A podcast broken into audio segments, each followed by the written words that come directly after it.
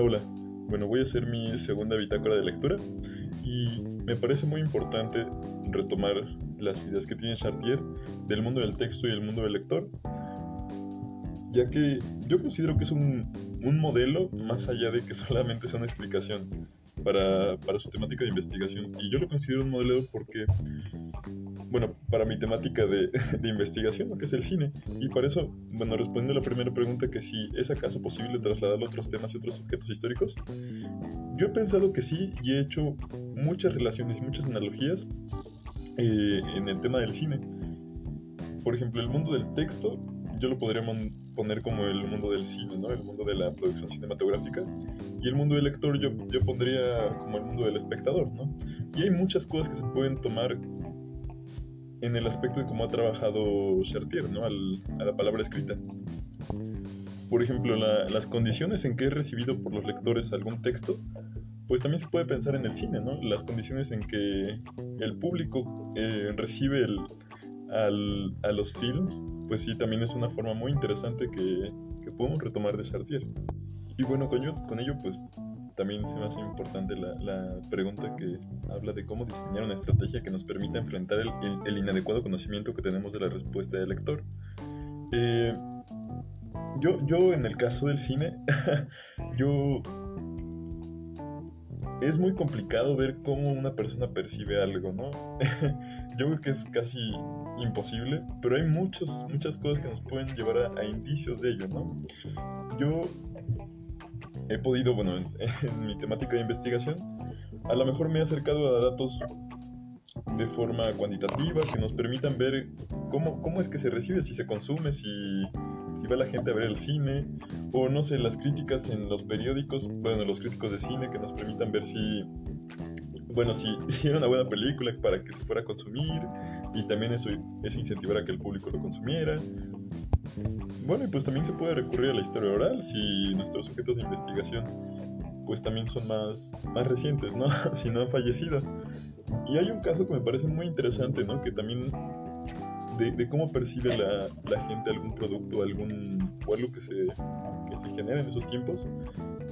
En el caso de, bueno, que encontré en mi seminario, de un archivo policial en el que los, en el que los jóvenes escribían bueno, narraban cómo, cómo, era su experiencia en el cine, ¿no? Y, y, hay muchas formas directas o indirectas que podemos encontrar para ver cómo, cuál es la respuesta, ¿no? Y cuál es la respuesta del lector, y en este caso de, bueno, de, como plantea Chartier, o cuál es la respuesta de, de nuestra temática de investigación de, de, de estos practicantes, ¿no?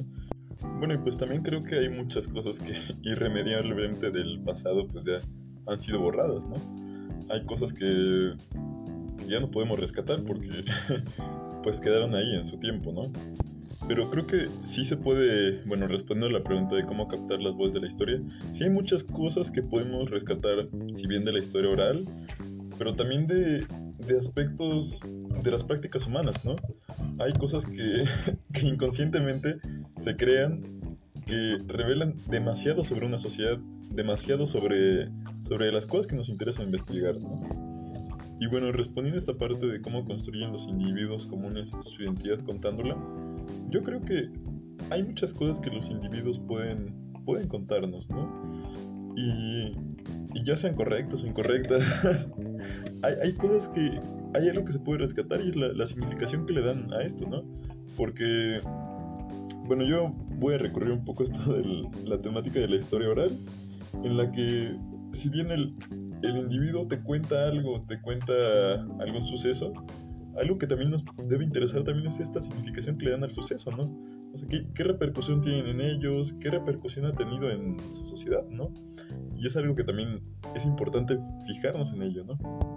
Y bueno, también fijarnos también en esta parte de la historia desde abajo, ¿no? Porque pues nos revelan cosas que, bueno, que el gran, el gran presidente o el gran militar no nos va a revelar, ¿no? hay cosas que, que la sociedad desde su experiencia nos pueden, nos pueden permitir identificar grandes cosas y grandes significados que, que ejercían a lo largo de su, de su tiempo, ¿no?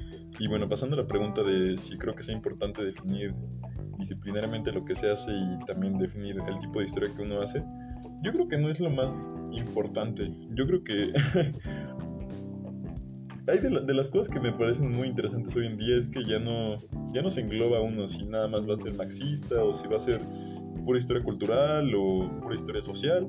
Yo creo que es algo no tan, no tan relevante, ¿no? Porque hay muchas herramientas para cada temática, ¿no?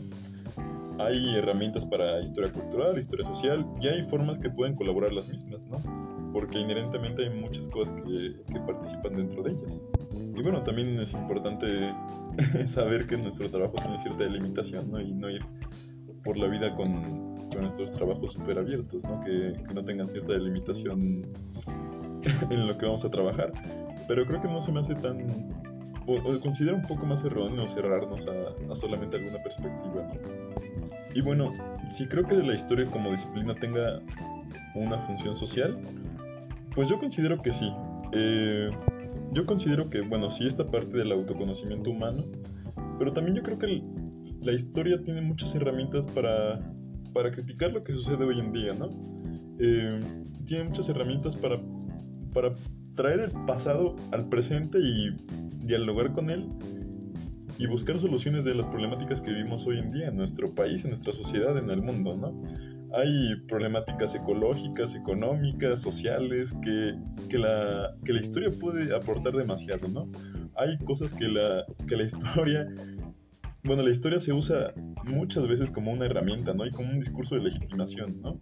Si la sociología la antropología usa la historia como una forma de decir, no pasó esto en el pasado, entonces esto, entonces esto es real, ¿no? Y, y muchas veces como que no, no, no, se toma en cuenta realmente el historiador, ¿no? Y, y, yo creo que realmente el historiador tiene una gran, una gran labor para, para la sociedad, ¿no?